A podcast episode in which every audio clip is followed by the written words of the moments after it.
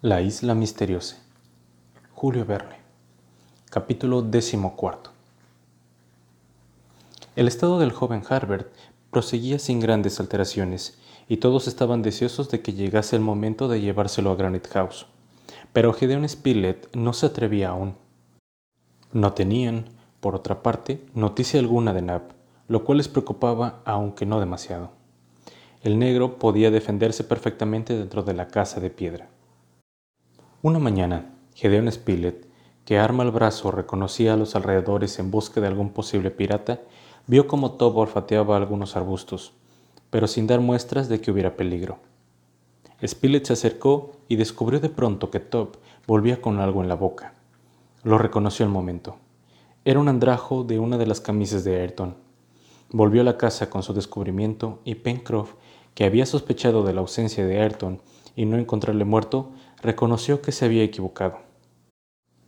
Indudablemente, el náufrago había sido capturado por los piratas y la presencia del harapo significaba que había ofrecido resistencia.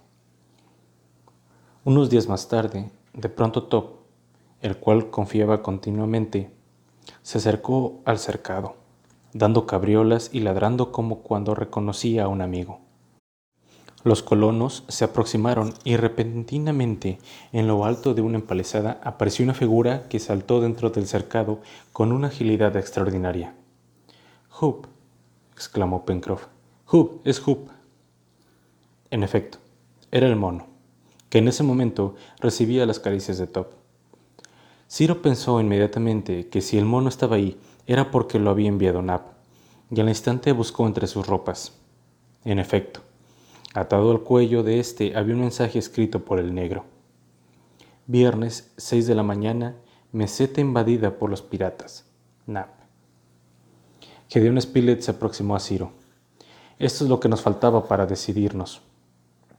No me gusta, pero es necesario trasladarnos inmediatamente a Granite House. Llevaremos a Harbert en un carro tirado por los onagros y que Dios nos ayude. No había tiempo que perder. Acondicionaron el carro y precedidos de Top y Hoop, que llevaban un grueso garrote y cuyo instinto podían confiar, emprendieron el recorrido. Marchaban por el camino, ya que, aunque más peligroso, al menos evitarían los traqueteos al enfermo. Al fin, entre los huecos que dejaban los últimos árboles, vieron el mar. Pencroff detuvo a los onagros y lanzó un grito terrible. Miserables y con la mano señaló una gran humareda por encima del molino, los establos y las corralizas. Un hombre, Nab, se agitaba en medio del humo. Los bandidos habían dejado la meseta tras devastarla apenas hacía una hora. Por el momento, aquello podía esperar. Lo importante era trasladar a Harbert a Granite House. Lo que hicieron al instante, dejándole en su lecho perfectamente, pero desmayado ya que había visto el espectáculo de los destrozos causados por los piratas. Nab les contó la historia. Los piratas habían irrumpido en la madrugada y habían destrozado todo lo que no pudieron llevarse. Nab entonces había enviado al mono, sabiendo que éste llevaría su mensaje. Eso era todo. Todo excepto que aquella misma noche la fiebre hizo presa en el joven Harbert, una fiebre que recurría intermitentemente y que les obligó a velarle no les quedó tiempo más para comprobar los daños producidos, que eran inmensos, aunque afortunadamente el fuego había respetado las instalaciones de los hornos. Harbert estaba peor cada vez. Su cara se adelgazaba, había perdido por completo el apetito y Ciro comprendió que las fiebres habían hecho presa en él. Sin duda, se había contagiado en los pantanos. La herida había hecho que sus defensas naturales bajasen y ahora yacía postrado, en medio del delirio. Si al menos tuviéramos algún febril jugo, dijo Spilett desesperado, pero ni quina ni sulfato de quinina, nada, sino la corteza del sauce que a veces produce beneficiosos efectos. Sauce sabía, y sus conocimientos parecieron aliviar ligeramente al enfermo, pero solo momentáneamente. Pronto volvieron los accesos, en los cuales se debatía, delirando y causando la desesperación de Pencroff que, como sabemos, le consideraba como un hijo. Una noche comprendieron que no tardaría en llegar el desenlace. Desprovistos de todo medio para combatir la fiebre, solo en manos de Dios quedaba la vida del joven, y parecía que esta vez le reclamaba a su seno. Agotados por la vigilancia, los colonos habían dejado al enfermo solo durante unos instantes, cuando Top lanzó un aullido escalofriante. Temiendo lo peor, entraron en tropel en el cuarto del joven. Top ladraba insistentemente de una manera extraña. Eran las cinco de la mañana. Los rayos del sol comenzaban a entrar por una de las ventanas. De pronto, Pencroff lanzó un grito. Sobre una mesita había una cajita oblonga que ninguno de ellos había visto jamás, y en cuya tapa estaban escritas las siguientes palabras. Sulfato de quinina. Gedeón Spilett abrió la cajita. Contenía unos 200 gramos de un polvo blanco, amargo, según pudo comprobar al probarlo. Era, en efecto, quinina, el febril jugo por excelencia. Té, ordenó Gedeón, y al instante le llevaron una taza con la infusión. Depositó en ella unos gramos de quinina y obligó al enfermo a tomarla. Solo queda esperar, dijo. Pero creo que podemos abrigar bastantes esperanzas. ¿Pero quién? preguntó Pencroff. ¿Lo duda usted? respondió Ciro. Nuestro Salvador, aquel de quien pensábamos que ya no íbamos a tener noticias. Pero, ¿cómo ha entrado aquí? ¿Cómo ha llegado? Preguntas inútiles, aunque Ciro no dejaba de mirar al pozo del salón de la casa. Aquel pozo que con tanta atención nos me Top de cuando en cuando. La quinina obró milagros. Al segundo día, Harbert descansaba tranquilamente, y al tercero, la fiebre había remitido casi completamente. No tardó en poder levantarse y dar algunos pasos agarrado al fornido brazo del marino, que le contemplaba con adoración. Poco después, estaban completamente curado, aunque debía seguir tomando en cuando en cuando la quinina para no recaer. El verano estaba en todo su esplendor, y Ciro, después de haber rehecho en lo posible los destrozos causados por los piratas, no desistía de llevar a cabo la exploración de la isla para descubrir a los malditos que habían causado aquella desolación, y también para tratar de descubrir al que Pencroff llamaba el misterioso doctor. Se decidió hacerlo el 14 de febrero. Irían todos, incluidos Top y Hoop, que la casa podría guardarse por sí sola, una vez retirada la escala que escondieron cuidadosamente en las chimeneas. El camino hubiera sido una delicia de no ser porque debían vigilar cuidadosamente por si acaso tropezaban con los piratas, cuyas huellas descubrieron en numerosas ocasiones, bien en forma de árboles talados o restos de hoguera. En una de estas vieron pisadas y tras analizarlas cuidadosamente observaron que correspondían a cinco hombres, lo cual indicaba que Ayrton no estaba con ellos. Pencroff opinó que seguramente le habrían matado y enterrado su cuerpo. El objeto de la expedición era reconocer la península serpentina, que como sabemos estaba al sudoeste de la isla. La fauna era la misma aproximadamente que ya conocían, aunque encontraron diversas especies de árboles y plantas que no habían visto hasta entonces. El día 18 fue dedicado a la exploración de la península, poblada de un lujuriante bosque casi tropical pero su objeto no era solamente admirar los magníficos bosques, sino también observar si había entre ellos alguna vivienda o signos de vida. No los encontraron, por lo que continuaron su camino. Eso no extrañaba al ingeniero, que comprendía que los marinos piratas debían moverse en la otra parte de la isla.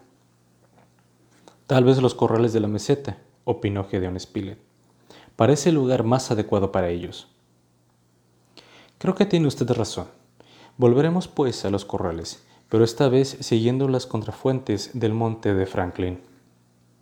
Así pues, abandonaron el litoral y se internaron en la isla, dirigiéndose hacia el monte, pero se hallaba a unas seis millas. Examinarían el valle y luego irían hacia las corralizas de las cuales había desaparecido Ayrton. Eso sí, extremando las precauciones. Top y Hoop marcharían en vanguardia, ya que podían fiarse de su instinto. Hacia las cinco de la tarde se detuvieron a unos 600 pasos de la empalizada. Naturalmente, ir a pecho descubierto representaba un cierto gran peligro. Si los piratas entraban emboscados en el corral, podrían fusilarlos sin defensa. Pasaron tres horas mientras examinaban atentamente la corraliza y los bosques. Nada. Top no manifestaba señal alguna de inquietud, por lo que pronto decidieron que era necesario entrar. Gedeon y Pencroff se ofrecieron como voluntarios y Ciro aceptó. Caminaron los dos amigos hasta el borde del bosque. Pencroff quería entrar inmediatamente en la empalizada, pero su compañero le detuvo hasta poder estar seguros, advirtiéndole que sería mejor hacerlo de noche. No obstante, nada se movía ahí adentro. Por tanto, arrastrándose como los indios, llegaron hasta la empalizada. Pencroff intentó mover la puerta, pero la encontró cerrada con cerrojos por fuera. Volvieron al bosque y pusieron al corriente a Ciro. Creo, por tanto, que no están en el corral, dijo éste. Pues entonces, ¿a qué esperamos? preguntó el impetuoso Pencroff. Sacaron el carro del bosque y avanzaron lentamente, prestos a hacer fuego a la menor señal de alarma. Se detuvieron en la empalizada y fueron otra vez hacia la puerta. Esta tenía abierta una de las hojas. Pero si estaba cerrada, dijo Pencroff asombrado. Eso podía querer decir que los piratas le esperaban dentro, porque ¿quién habría podido abrir la puerta? Harbert decidió por su cuenta y dio unos pasos dentro del recinto. Volvió diciendo que había una luz en la casa. En efecto, a través de los cristales pudieron ver una luz. Esta es la única posibilidad que tenemos de sorprenderlos, dijo Ciro. Vamos allá, pues, y que Dios sea con nosotros. Entraron en el recinto con los fusiles preparados y en pocos instantes estaban ante la puerta de la casa, que se hallaba cerrada. Sir Smith hizo una seña a sus compañeros y se acercó a la ventana. Era una mesa, se hallaba un farol encendido y sobre la cama estaba el cuerpo de Ayrton. Inmediatamente abrieron la puerta y se precipitaron dentro de la casa. Ayrton parecía dormido, y en sus muñecas y pies se veían cardenales. Parecía agotado. Ciro se inclinó sobre él y le tocó suavemente. El otro abrió los ojos y los reconoció al instante. ¿Ustedes? Sí, nosotros, amigo mío. Pero ¿dónde están nosotros? Muy cerca. Defiéndanse, porque están dispuestos a atacarlos. Y se dejó caer agotado sobre la cama. Spilett, haga entrar el carro y cierre la empalizada. Esos individuos no pueden estar lejos. Se apresuraron a entrar el carro y cerraron fuertemente con las traviesas la corraliza. En aquel momento salió la luna por el oeste. Los colonos vigilaban el contrafuerte del monte que dominaban los corrales, esperando ver aparecer a los piratas en un instante a otro. Pero en aquel momento, Top se lanzó ladrando violentamente hacia el fondo del corral. Cuidado, deben de estar ahí, dijo Pencroff. Se echaron los fusiles a la cara y siguieron al perro hasta llegar a la orilla del arroyuelo, cuyas aguas brillaban en la luz de la luna. Ahí, a plena luz, ¿qué vieron? Cinco cadáveres tendidos en la orilla, y no eran otros que los cinco piratas supervivientes. Poco podían hacer hasta que amaneciera. Ayrton yacía sumido en un sopor, extenuado, pero ahora al menos sabían que no había peligro alguno, por lo que, agotados, pudieron dormir unas horas. A la mañana siguiente, Ayrton les contó su aventura. Había sido capturado y reconocido por uno de los piratas, por lo que quisieron que les ayudase a apoderarse de la isla. Como se negó, le maltrataron y torturaron, pero no le mataron porque conocía los secretos de la isla. Los piratas vivían de los animales de la corraliza, pero no vivían en ella, temerosos de una expedición de los colonos. Por último, los maltratos habían sido tan duros que perdió el conocimiento en una cueva donde se escondían. Entonces, ¿cómo ha llegado hasta aquí? preguntó Ciro. No lo sé, no tengo ni la menor idea de ello. Era ya hora de reconocer a los muertos. No encontraron en ellos huella alguna de herida, pero no cabía duda de que estaban muertos.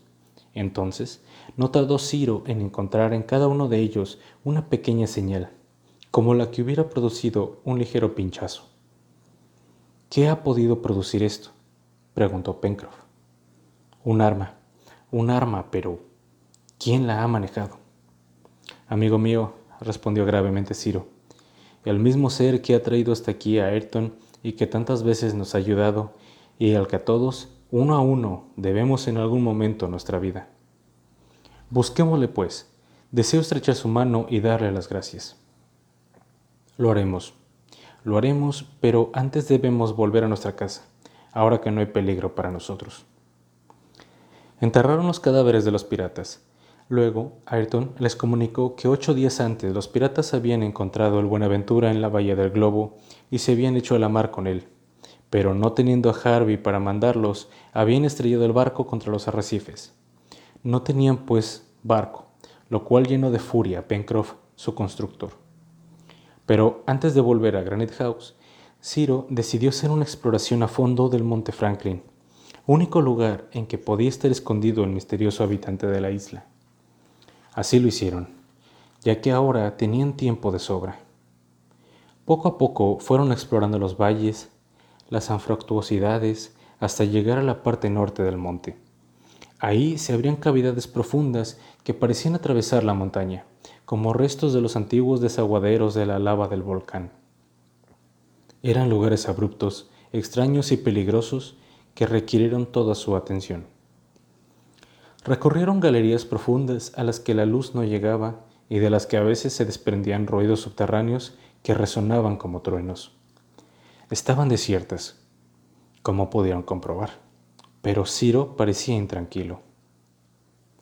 Este volcán no está totalmente apagado, dijo. Se están produciendo reacciones físicas y químicas, cuyo origen desconozco, pero no me gustan.